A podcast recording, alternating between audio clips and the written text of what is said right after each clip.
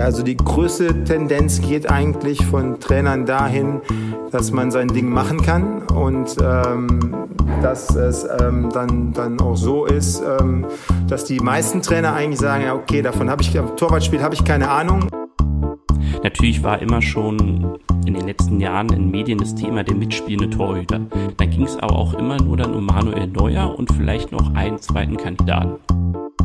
Weil ich schon glaube, mit meinem jetzigen Wissen, ähm, es macht Sinn, die ein oder andere taktische Form, äh, vor allen Dingen im Aufbauspiel, ähm, dass der Torwart da dabei ist. Ja, ja. ja.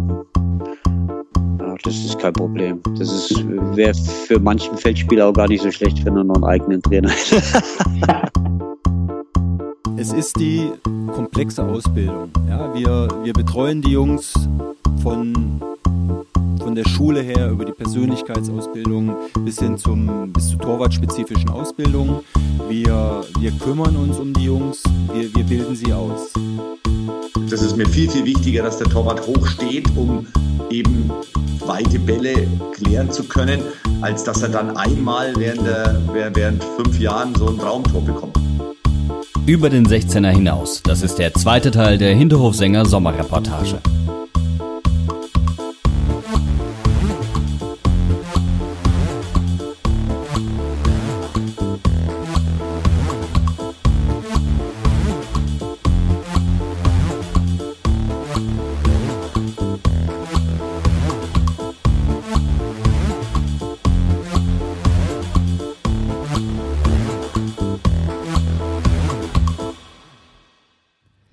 Das moderne Torwartspiel wird gerne an Spielern wie Manuel Neuer und Marc-André Ter Stegen festgemacht. Dabei sind die beiden bei weitem nicht die einzigen, aber ihr Spiel setzt Maßstäbe.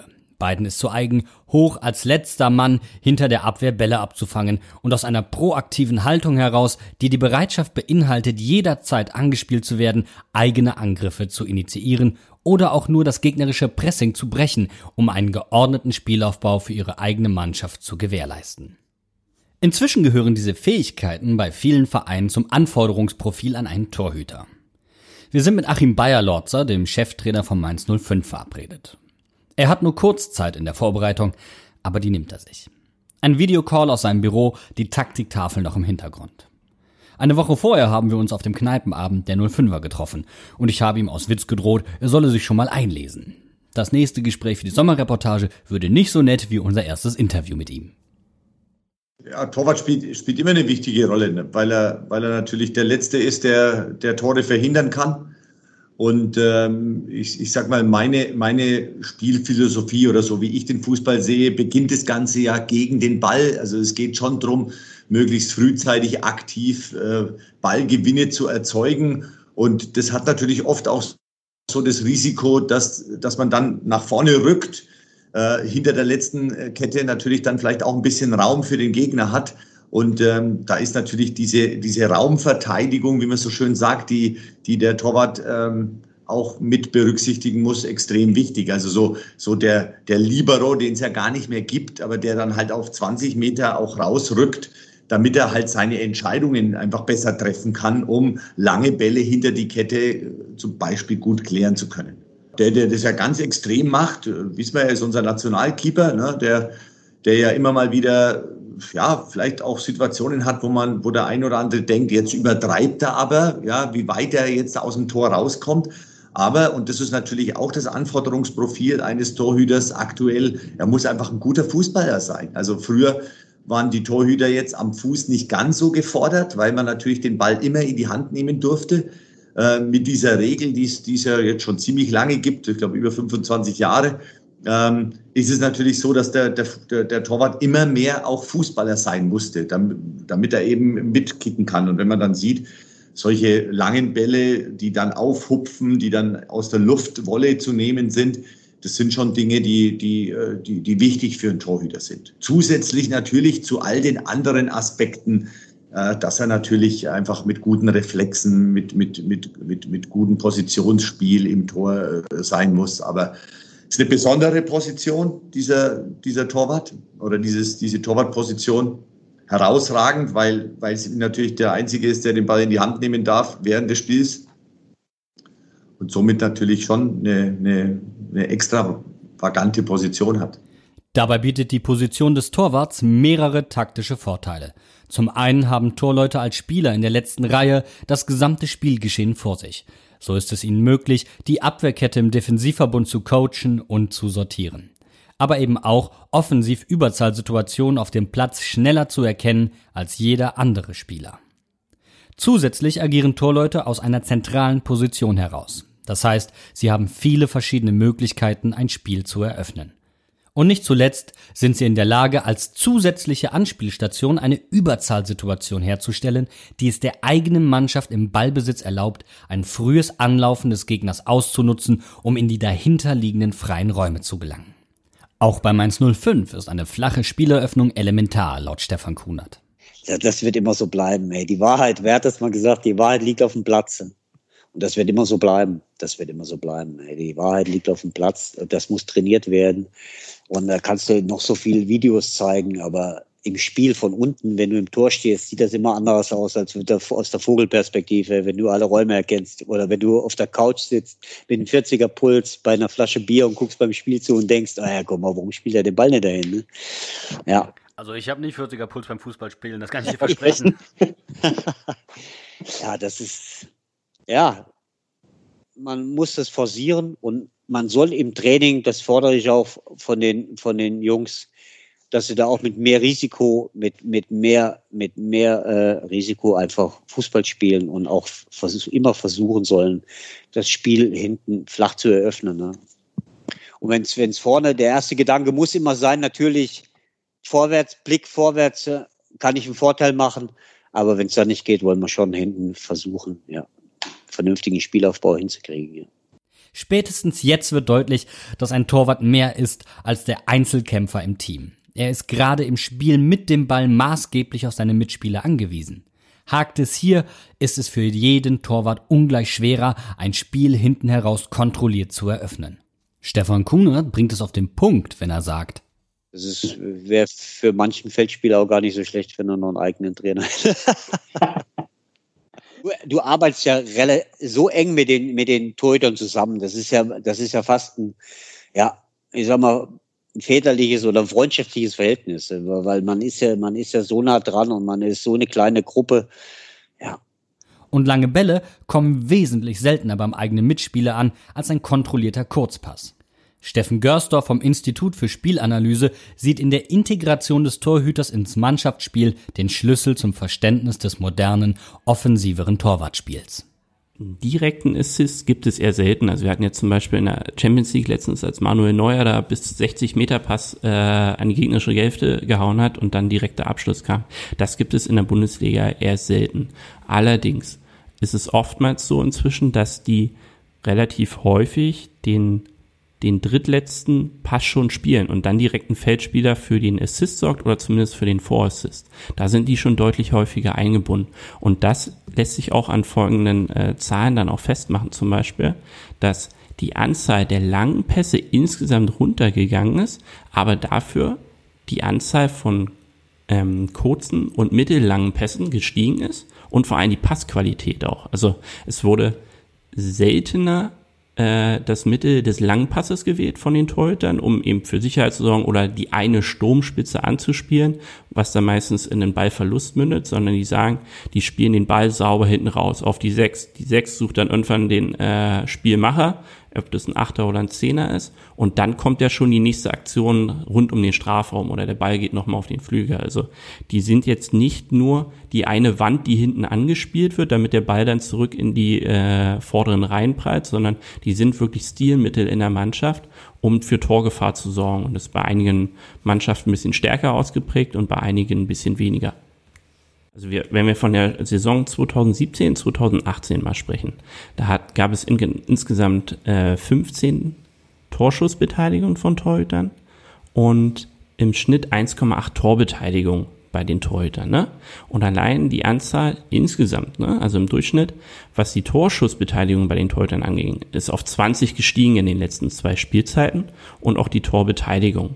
Und genauso ähm, ist es interessant zu sehen, dass wir sprechen oder unterteilen immer bei uns das Spiel in sogenannte Episoden. Episoden sind Ballkontrollphasen. Also wann hat ein, eine Mannschaft den Ball wirklich unter Kontrolle und nicht nur mal kurz am Fuß gehabt, ne? Und weil erst wenn sie den Ball unter Kontrolle haben, können sie das Spiel auch wirklich entwickeln. Und das heißt, dass wir wieder auf ein Niveau kommen, wo durch die Bank die Torhüter immer am Spiel wirklich beteiligt sind und nicht nur der elfte Mann, der da hinten drin steht und Tore verhindert. Und das merkt man auch daran, dass die Passquote in den letzten Jahren deutlich gestiegen ist. Also äh, sprachen wir noch 2017, 2018 im Schnitt in der Saison von einer Passquote von 71 Prozent, ist die auf 77 Prozent hochgegangen in der letzten, jetzt abgelaufenen Saison. Und das spricht eben dafür, dass der Torhüter an sich ein lebendiges Element der Mannschaft ist und nicht nur der eine, der hinten drin steht. Aufgrund der großen Nähe zum eigenen Tor gilt ein mitspielender Torwart dennoch als durchaus riskant. Jeder Fehler führt dazu, dass der Gegner einen sehr kurzen Weg zum Tor hat und unter Umständen auf eine offensiv ausgerichtete Abwehr trifft, die weiter auseinander steht, als sie es defensiv eigentlich täte.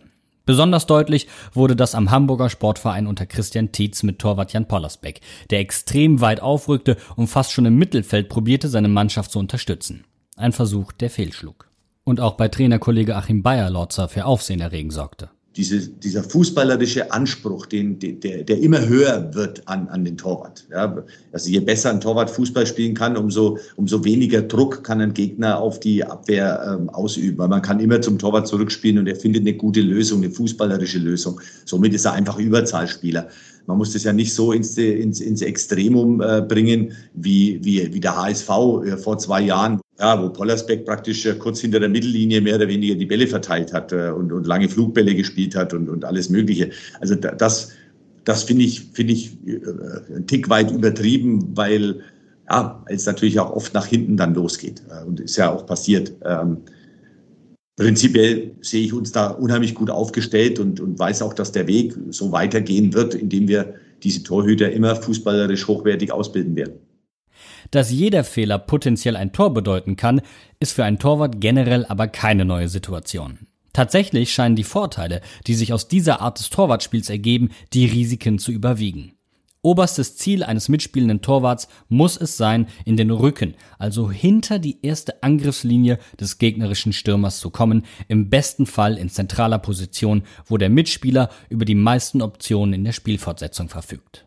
Das verlangt vom Torhüter ein Verständnis davon, in welche Richtung er das Spiel eröffnet, ob er am Ball das Spiel beschleunigt oder Tempo rausnimmt.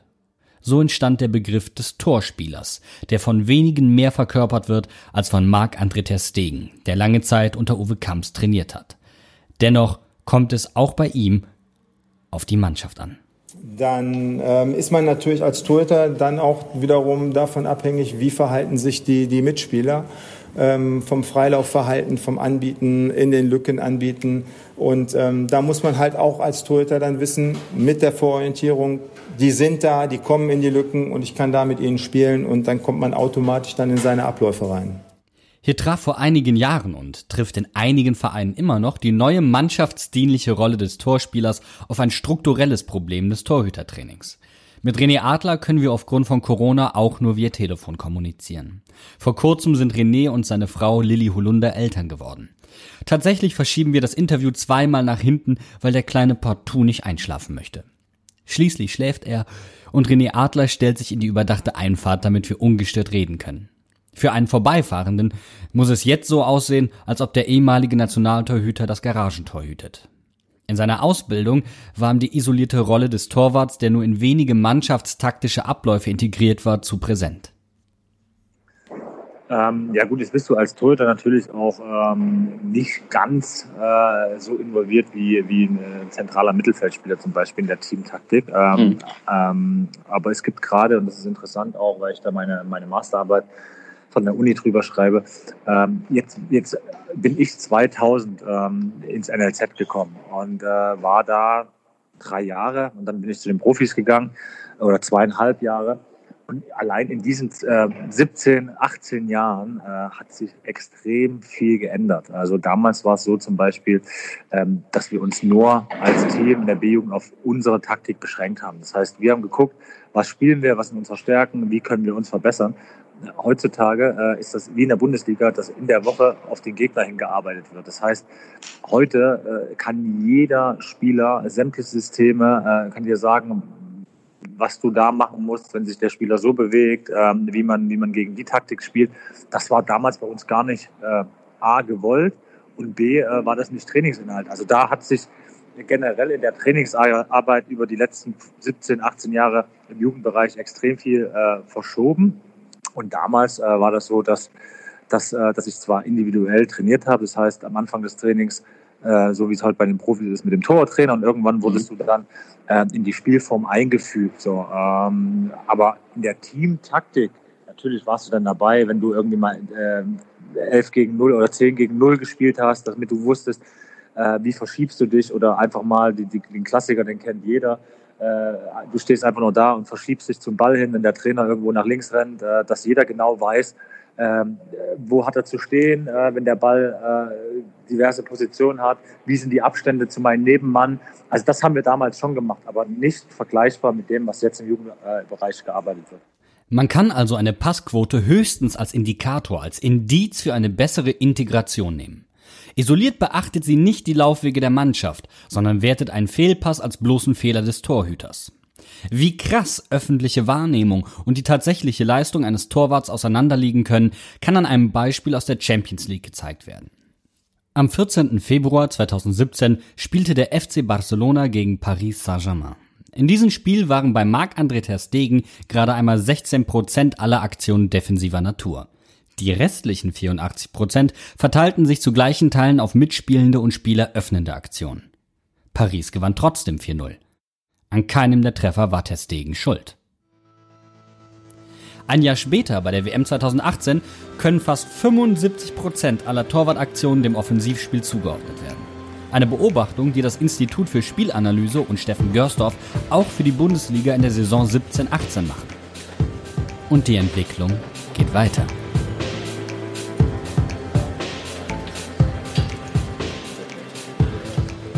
Lass uns mal kurz auf die Saison 17, 18 gehen und du hast es gerade mhm. schon mal ein bisschen anklingen lassen. Äh, da gab es keinen Torerfolg nach Ballgewinn durch den Torwart, also wahrscheinlich durch Umschaltmomente generiert. Mhm. Im Jahr darauf gleich sechs und dann in der letzten Saison sogar sieben. Lässt sich hier ein Trend im Spielverhalten oder im Spielstil der Mannschaften erkennen? Also insgesamt versuchen die Mannschaften ja noch häufiger inzwischen im Umschaltverhalten ihre Tore zu erzielen. Und das klappt natürlich umso besser, wenn der Torhüter hinten dafür auch einen Plan hat, ne? Und den Ball nicht nur lang und weit spielt, sondern wirklich auch äh, mit Bedacht. Und da kommt es dann wirklich auf die einzelnen Teams an. Und haben die eine Qualität im Umschaltverhalten eh schon, weil die Stürmer darauf ausgelegt sind, die Mittelfeldspieler, dann kann Teute ihn natürlich noch umso besser einsetzen. Und es ist kein Zufall, dass jetzt in der abgelaufenen Saison die meisten Tore im Umschaltverhalten, wo ein Torhüter mit dran beteiligt war, bei Dortmund war, die auch den Topwert mit in der Bundesliga in dieser Kategorie hatten. Ne? Und dafür aber Manuel Neuer in dem Segment tatsächlich mal dann äh, leer ausgegangen ist, aber am Ende des Tages den Top-Peak-Wert hatte äh, mit neun Torbeteiligungen insgesamt in der vergangenen Saison. Die Integration des Torwarts ins Mannschaftsspiel steigt. Die erfolgreich initiierten Angriffe und direkten Torerfolge steigen ebenfalls an. Was bedeutet, dass der Torwart von seiner althergebrachten Rolle als letzter Mann, als ultimativer Verteidiger abrückt und sein Profil um offensive Aspekte ergänzt wird. Wir integrieren also Bundesliga-Trainer ihre Torhüter ins Spielgeschehen. Stefan Kunert hat mit Wolfgang Frank, Jürgen Klopp und Thomas Tuchel Trainer in Mainz erlebt, die ihrer Zeit taktisch gesehen voraus waren. Dennoch war der Torwart dabei scheinbar nicht fester Bestandteil tiefergehender taktischer Überlegungen im, im Großen und Ganzen hat sich nie einer eingemischt eigentlich in meine Arbeit. Das, das, das kann man schon so sagen, ja. Ich konnte immer selbstständig arbeiten, bei allen Trainern. Dann mit dem Was? einen oder anderen kommst du besser auf. Da bist ja, du mehr auf einer Wellenlänge. Das ist, ist immer schwierig zu sagen. Ja, man muss immer einen, einen Kompromiss finden. Es ist auch nicht immer ganz so einfach. Und das scheint nicht allzu selten der Fall zu sein. Selbst im Torwartleitfaden des DFBs von 2016 findet man unter dem Punkt Offensivspiel lediglich Trainingsübungen und Basispassanweisungen anstelle von gruppentaktisch grundlegenden Hinweisen. Das heißt, selbst im Leitfaden des DFBs, der die Ausbildung von Torhütern standardisieren und qualitativ angleichen soll, ist damit kein konzeptioneller Ansatz zur grundlegenden Entwicklung des Offensivspiels bei Torhütern formuliert, obwohl der mitspielende Torwart in großen Teilen längst zur Norm in der Bundesliga geworden ist. Eine Erfahrung, die auch Uwe Kamps in Gladbach gemacht hat. Schaut man jedoch auf die Statistik, fällt besonders ein Trainer auf, der sich scheinbar verstärkt Gedanken um das Torwartspiel macht und unter dem Uwe Kamps auch bereits gearbeitet hat.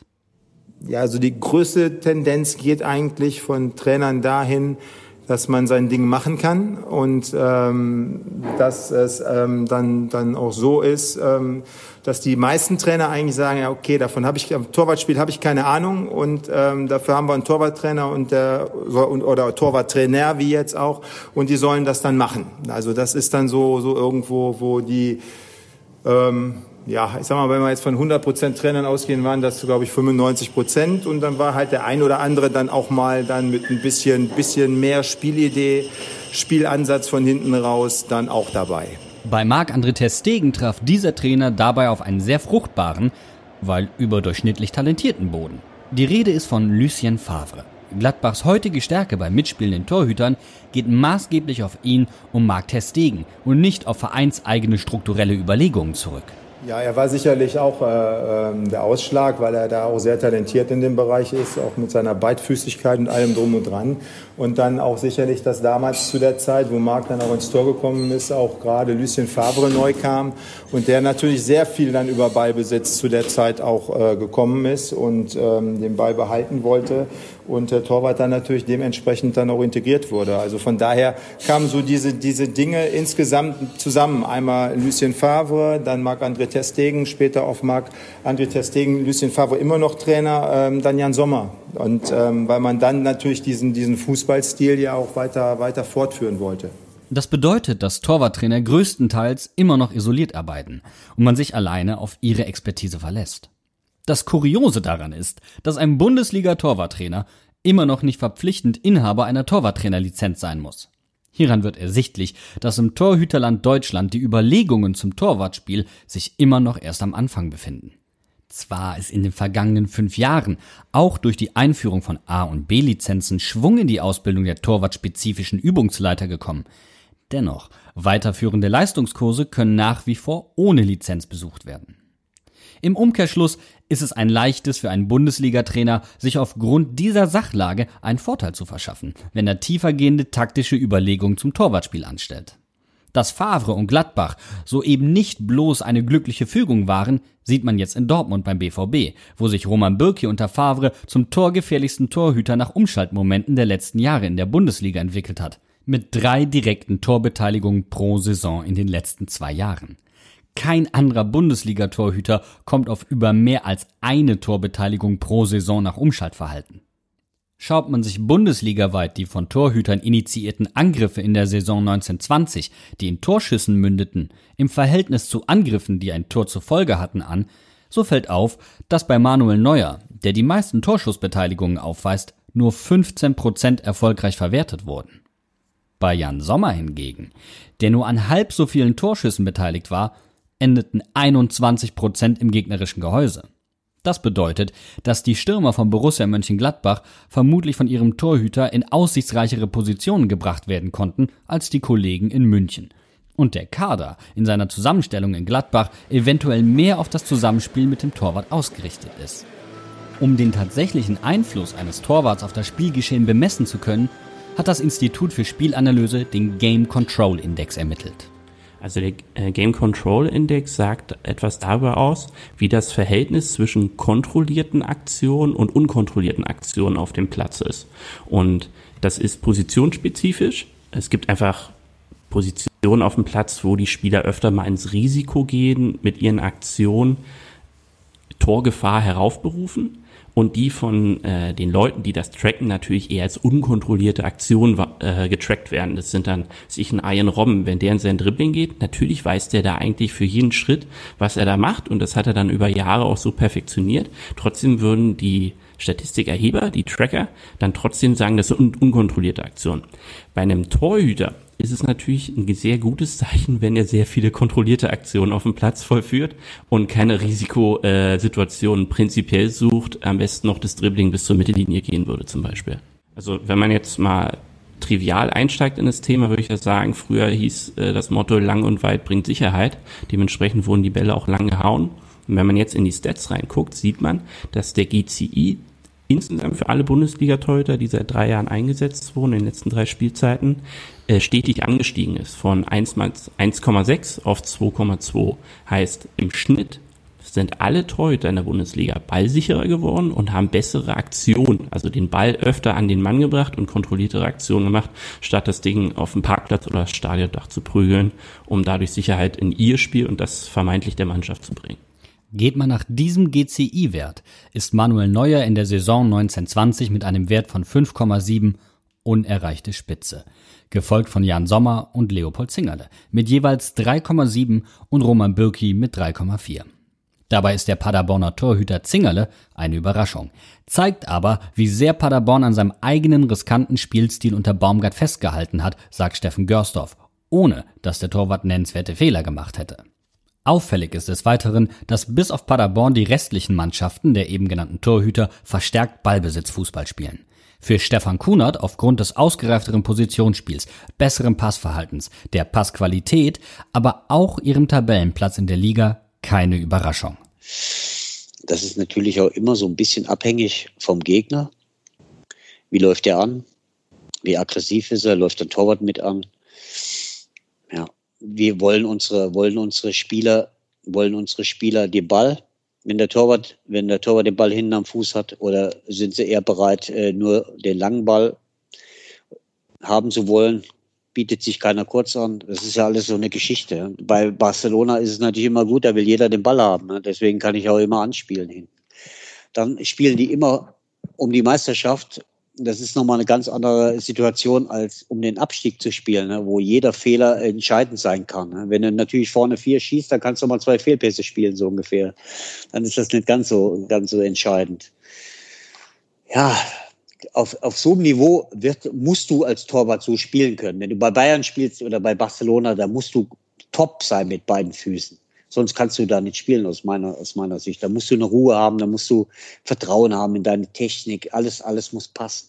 In der vergangenen Saison 1920 gerieten Mannschaften, die versuchten, sich im Ballbesitz weiterzuentwickeln, wie Bremen unter Kofeld, Hertha BSC unter Kovic und Mainz 05 unter Sandro Schwarz in akute Abstiegsnot. Zwei von drei Trainern kostete es schlussendlich sogar den Job. Gelungen ist diese Entwicklung Nagelsmann in Leipzig und Marco Rose in Gladbach. Der entscheidende Unterschied zwischen diesen fünf Mannschaften lässt sich unter anderem im GCI der Torhüter finden. Bei Werder Bremen, Hertha BSC und Mainz 05 liegt dieser Wert bei jedem in der Saison eingesetzten Torhüter unter 2,0 und damit sogar unter dem Bundesliga-Durchschnitt von 2,2. Das heißt nicht, dass jede Mannschaft mit viel Ballbesitz einen übermäßig mitspielenden Torwart hat. Entscheidend sind dafür nach wie vor die Feldspieler. Es zeigt sich lediglich, dass der mögliche Vorteil eines verstärkten mitspielenden Torwarts nicht voll ausgeschöpft oder im Laufe der Saison als zu riskant erachtet und nicht durchgezogen wurde, so wie bei Paderborn mit Leopold Zingerle. Trainer wie Lucien Favre und Marco Rose, die um diesen Sachverhalt wissen, sind in der Lage, sich mit dem entsprechenden Torwart einen Wettbewerbsvorteil zu erarbeiten. Wurde die letzte große Revolution im Torwartspiel maßgeblich durch die Rückpassregel ausgelöst, steht nun der nächste Umbruch bevor. Durch die neue Abstoßregel, die es einem Torwart erlaubt, die eigenen Mitspieler unbedrängt im eigenen 16er anzuspielen, bietet die flache und kurze Spieleröffnung nun eine größere Chance im Ballbesitz zu bleiben als der lange Abschlag. Die neue Abstoßregel beschleunigt damit die Entwicklung des mitspielenden Torhüters. Die strukturelle Ausrichtung des Torwartspiels durch einen vereinseigenen Plan, wie der Torwart in die eigene Spielidee integriert werden kann, ist also immer noch eher die Ausnahme als die Regel, obwohl der mitspielende Torwart längst Alltag in der Bundesliga ist. Vielmehr wird ersichtlich, dass die Entwicklung des Torwartspiels auf die eigene Initiative der Torhüter und Torwarttrainer zurückzugehen scheint. Dies ist unter Umständen einer der Gründe, warum Torwarttrainer eine so lange Halbwertzeit in ihren Vereinen haben. Denn gerade die alte Generation der Torwarttrainer besitzt einen ursprünglich autodidaktischen Hintergrund, der Eigenmotivation verlangte, wie die Anfänge von Kunert und Kamps zeigen. Du fängst irgendwann an, so wie der Wolfgang, dann habe ich mir erst mal ein paar Kassetten geholt Damals gab es noch alles auf Kassette. Die DVDs gab es, glaube ich, auch noch nicht. Die, über Torwarttraining Bücher geholt, mich eingelesen. Dann habe ich irgendwann mal meinen Trainerschein gemacht, meine A-Lizenz. Ja, man entwickelt sich immer weiter und das ist das Wichtigste überhaupt. Ich glaube, als Mensch oder als Trainer, in, in privat oder, oder ja, fachlich. Und das geht, das soll nie aufhören. Also ich bin jetzt knapp vor der äh, 40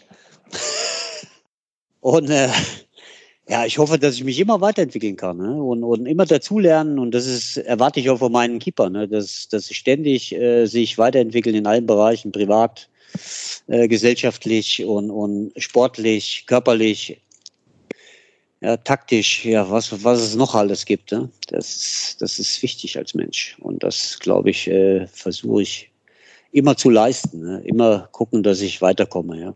Kuni und ich, wir sind so ein bisschen die, die, die ältere Garde, aber ähm, ich denke, dass sich so diese Kombination aus ähm, der Erfahrung und dem Innovativen, also hier bei uns ähm, richtig bezahlt macht. Es ist äh, eine tolle Entwicklung zu sehen ähm, bei den Torhütern. Ähm, es kommen natürlich dann auch mal durch die anderen Philosophien, die bei uns mit reingetragen worden sind, die sonst ähm, ja irgendwo aufgrund auch der langen Zeit und allem drum und dran dann eher, eher ein bisschen einseitig dann vielleicht waren oder in eine Richtung gingen oder äh, in einer Art und Weise zu trainieren. Und da kommen dann halt mal so andere Dinge, Ansätze dann aus Hoffenheim, aus Stuttgart.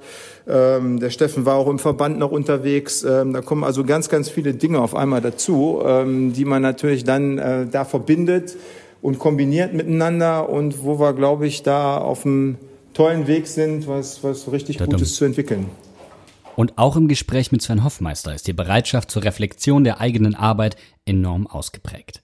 Die vermeintlich Wahnsinnigen und Bekloppten entpuppen sich als unheimlich kritikfähig, offen und gerade deswegen als souveräne Charaktere. René Adler, für den in seiner Ausbildung in Leipzig Tonübungen und eine ganzheitliche körperliche Ausbildung Pflicht waren, kritisiert die heutige Spezialisierung und damit einhergehende Limitierung der jungen Torhütergeneration. Er berichtet von einem Jugendtorwart, der keinen Purzelbaum oder eine Rolle rückwärts konnte. Was das betrifft, da muss ich ihm jetzt, jetzt äh, recht geben. Also wenn ich dann doch mal von meinen Jungs eine Rolle rückwärts oder Purzelbaum rückwärts einfordere, aus Spaß dann auch mal, um einfach mal zu sehen, können sie das? Hatten wir tatsächlich mal im Training gehabt, weil ich auch darauf äh, mal gestoßen wurde. Konnten sie nicht. Da gebe ich dir recht. Ja? Aber wenn man jetzt ähm, diese, diese ähm, Sachen, diese Missstände irgendwann mal aufgedeckt hat, dann gehört für mich jetzt auch eine Rolle vorwärts, eine Rolle rückwärts, sprich Turnvater Jan Übungen, die ich damals auch mit äh, Kuni machen musste, gehören dann durchaus dazu. Erkenntnisse, die im Mainzer Nachwuchsleistungszentrum offenbar gefruchtet haben. Denn wie schon zu Zeiten von René Adler hat Mainz 05 mit Finn Dahmen, Florian Müller und Robin Zentner wieder drei Torhüter aus der eigenen Jugend im Profikader.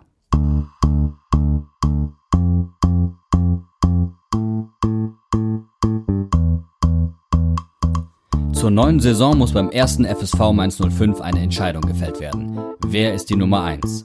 Im dritten Teil unserer Sommerreportage sprechen wir über die Stärken der Mainzer Torwartschule und warum die Entscheidung in diesem Jahr die Gretchenfrage für den FSV ist.